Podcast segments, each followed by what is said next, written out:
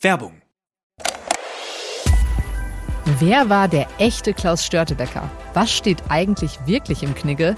Und was hat es mit dem Hollywood-Zeichen ursprünglich auf sich gehabt? Ich bin Wim Orts und ich nehme euch in meinem Podcast Aha History 10 Minuten Geschichte mit auf Zeitreise. Jeden Montag und Donnerstag beantworte ich Fragen zur Vergangenheit und dabei geht es auch um Themen, die so ganz sicher nicht im Geschichtsunterricht vorkommen. Aha History 10 Minuten Geschichte hört ihr immer montags und donnerstags ab 5 Uhr auf welt.de und natürlich überall da, wo es Podcasts gibt. Werbung Ende. Das Bild News Update. Es ist Donnerstag, der 22. Dezember und das sind die Bild Topmeldungen. Spektakuläre Festnahme beim BND. Deutscher Geheimagent spionierte für Putin. Sparziel verfehlt. Gasverbrauch knallt um 20 Prozent rauf. Flirt-Tipps von Kati Hummels. Los, mach mir Brokkoli. BND-Mitarbeiter Carsten L. wurde am Donnerstag dem Generalbundesanwalt vorgeführt und in U-Haft genommen. Verdacht des Landesverrats.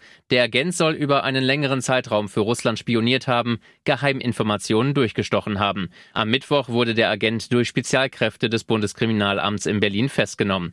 Der Präsident des BND, Bruno Kahl, zur Festnahme, Zurückhaltung und Diskretion sind in diesem besonderen Fall sehr wichtig. Mit Russland haben wir es auf der Gegenseite mit einem Akteur zu tun, mit dessen Skrupellosigkeit und Gewaltbereitschaft wir zu rechnen haben. Jedes Detail dieses Vorfalls, das an die Öffentlichkeit gelangt, bedeutet einen Vorteil dieses Gegners in seiner Absicht, Deutschland zu schaden. Wie groß der Schaden ist, den der Russenspion beim BND anrichtete, ist noch unklar. Zu Umfang, Schwere und Zeitraum des Verrats wollte sich der BND nicht äußern. Wie Bild aus Sicherheitskreisen erfuhr, haben die Spionageaktivitäten russischer Agenten in Deutschland seit Beginn des russischen Angriffskrieges gegen die Ukraine dramatisch zugenommen. Ziel der Agenten? Ausspähen kritischer Infrastruktur. Immer wieder greifen russische Cyberagenten auch die Server des Deutschen Bundestages an. Auch große Industrieunternehmen sind im Visier von Putins Agenten. Die Winterkälte hat in der vergangenen Woche den Gasverbrauch in Deutschland in die Höhe schnellen lassen. Wie die Bundesnetzagentur am Donnerstag mitteilte, lag der Gasverbrauch in der 50. Kalenderwoche insgesamt 12 Prozent über dem durchschnittlichen Verbrauch der Jahre 2018 bis 2021. Gegenüber der Vorwoche stieg er um 20 Prozent. Damit ist das Sparziel, mindestens 20 Prozent weniger zum Vorjahresverbrauch, um eine Gasmangellage zu verhindern, deutlich verfehlt worden, teilte die Behörde mit. Die Temperaturen lagen 7,9 Grad unter dem Mittelwert der Vorjahre.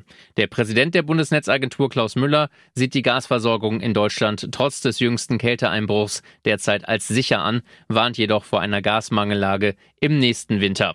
Meine Sorge ist, dass im Frühjahr alle ermattet sind und sich freuen, dass die Katastrophe einer Gasmangellage nicht eingetreten ist, aber ich werde den ganzen Sommer über daran erinnern, die Gefahr droht im nächsten Winter wieder, sagte Müller der Zeit.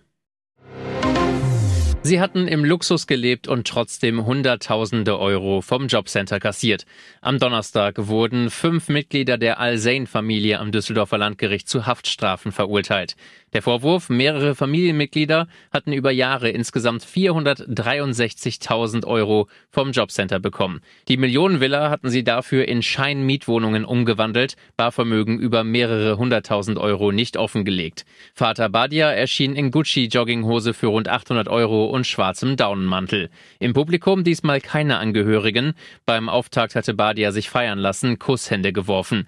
Das Urteil nahm er nun ohne große Regung auf. Sechs Jahre Haft Haft wegen Gewerbs- und bandenmäßigen Betrugs, Geiselnahme und gefährlicher Körperverletzung. Hintergrund, die Clanmitglieder haben einen Mann in einem Keller festgehalten und geschlagen. Oberhaupt Badia spielte eine zentrale Rolle. Kurios, strafmildernd erkannte der Richter an, dass der Clanboss keine Vorstrafen hatte, unter Pandemiebedingungen in U-Haft war, dort keinen Besuch empfangen und auch niemanden schreiben konnte, weil er Analphabet ist. Seine Frau bekam zwei Jahre auf Bewährung, einer seiner Söhne ein Jahr und neun Monate auf Bewährung, zwei weitere Söhne wurden jeweils zu drei Jahren Haft verurteilt. Seit Mitte Dezember sind Kati und Fußballstar Mats Hummels offiziell geschieden. 13 Jahre ihres Lebens verbrachten die beiden zusammen. Ihr gemeinsamer Sohn Ludwig ist vier Jahre alt. Jetzt läuft die Moderatorin wieder als Single durchs Leben. Per Dating-App und Kuppelshow hat es bisher noch nicht geklappt mit dem neuen Glück, aber Kati lässt sich nicht unterkriegen. Auf Instagram gibt sie ihren Verehrern jetzt ganz direkt Tipps, wie man sie glücklich machen kann. Und das klingt einfacher als man denkt. Denn bei ihr geht Liebe definitiv durch den Magen. Männer da draußen, wenn ihr mir folgen würdet, dann wüsstet ihr, was ich mag. Und das wäre laut Kati, ladet mich auf Crunchy Brokkoli ein, schreibt die Influencerin in ihrer Story und postet dazu ein Foto von dem leckeren Gemüse. Wichtig für Hummels, bitte mit Knoblauch und Trüffelsalz servieren. Ob ihr Wink mit dem Zaunfall funktioniert hat, das kann man wohl sagen, denn nach kurzer Zeit trafen bei Kati bereits die ersten Angebote ein. Bevor es zum gemeinsamen Brokkoli-Dinner kommt, entspannt sie sich aber noch mit ihrem Sohn in Dubai und gönnt sich eine kleine Auszeit. Deutschland, der einst blühende Weltmeister von 2014, gefürchtet von den Gegnern, im Sinkflug. Bester Beweis die neue FIFA-Weltrangliste. Nach dem peinlichen Vorrundenaus bei der Wüsten-WM in Katar kassiert das Team von Bundestrainer Hansi Flick nun den nächsten Rückschlag, zumindest auf dem Papier. Auf der am Donnerstag veröffentlichten FIFA-Weltrangliste ist der Weltmeister von 2014 nur noch auf Platz 14, noch schlechter als vor der WM, da waren wir immerhin Elfter. Der Abstand zu den Top 10 beträgt nun 45,8 Punkte. Auf dem ersten Platz steht nach wie vor Brasilien, muss sich aber bei Vize-Weltmeister Frankreich bedanken. Hätte Frankreich die Aufholjagd im WM-Finale durch zwei Treffer von Kylian Mbappé in der Schlussphase nicht gestartet, würden nun die Argentinier die Weltrangliste anführen. Der Grund, ein 2 zu 0 Sieg über 90 Minuten wäre mehr wert gewesen als der 7 zu 5 Sieg nach Elfmeterschießen. Die Punktevergabe erfolgt nach einer komplexen Formel, die unter anderem die Spiele, die Wichtigkeit des Spiels, Stärke des Gegners und Stärke der Konföderation unterschiedlich gewichtet und wird mehrfach aktualisiert. Und jetzt weitere wichtige Meldungen des Tages vom Bild Newsdesk. Kurz nach WM aus und Verletzungsschock. Klatsche für Neuer. Eine Saison zum Vergessen für Manuel Neuer. Der Kicker hat heute den ersten Teil seiner neuen Rangliste der Bundesligaspieler veröffentlicht. Der beinhaltet vorerst nur die Torhüter und Innenverteidiger. Das Ergebnis? Neuer ist erneut nicht in der Kategorie Weltklasse eingeordnet. Sein Absturz ist alarmierend.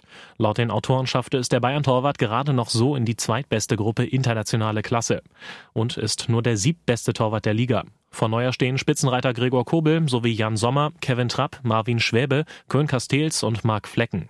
Alle gehören der internationalen Klasse an. Weltklasse ist kein Bundesliga-Torwart. Es ist die nächste Klatsche für Neuer. Der Nationaltorwart hatte bei der WM in Katar und dem peinlichen Gruppenaus ungewohnte Schwächen gezeigt, patzte beim Spiel gegen Costa Rica sogar schwer. Im Winterurlaub brach sich Neuer dann beim Skifahren den Unterschenkel des rechten Beins und fällt die komplette Rückrunde aus. Blutige Todesszene, Diana in offenem Sarg. Eigene Crew angewidert von The Crown. Kaum laufen die neuen Folgen, schon startet die Aufregung um die kommenden, die gerade erst gedreht werden. The Crown-Macher arbeiten mit Hochdruck an der sechsten und letzten Staffel des Netflix-Hits und freuen sich, dass die aktuelle fünfte Staffel in vier Kategorien für die Golden Globes 2023 nominiert ist. Beste Serie, beste Hauptdarstellerin, bester Nebendarsteller und beste Nebendarstellerin.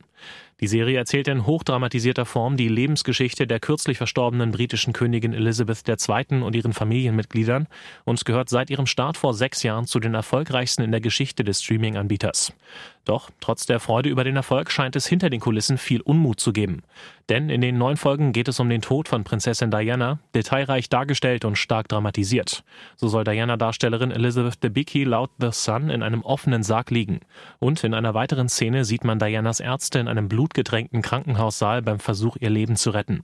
Mitarbeiter am Filmset seien angewidert über die gedrehten Szenen gewesen, heißt es in der Sun. Ihr hört das Bild News Update mit weiteren Meldungen des Tages. Regierungschefs der Länder sperren sich gegen höhere Freibeträge. Diese Politiker wollen bei ihrem Erbe noch mehr abkassieren. Steuerschock für viele, die künftig eine Immobilie erben. Schon für kleine Häuschen werden ab 2023 tausende Euro Erbschaftssteuer zusätzlich fällig. Bei größeren können es auch mal 60.000 Euro extra und noch mehr sein. Den Steuerschock verhindern könnten die Ministerpräsidenten. Sie müssten nur die Freibeträge für Erben erhöhen. Doch die allermeisten Länderchefs lehnen das bisher ab. Sie wollen bei den Erben von Omas Häuschen oder Opas Wohnung lieber richtig abkassieren. Das ergab eine Bildumfrage.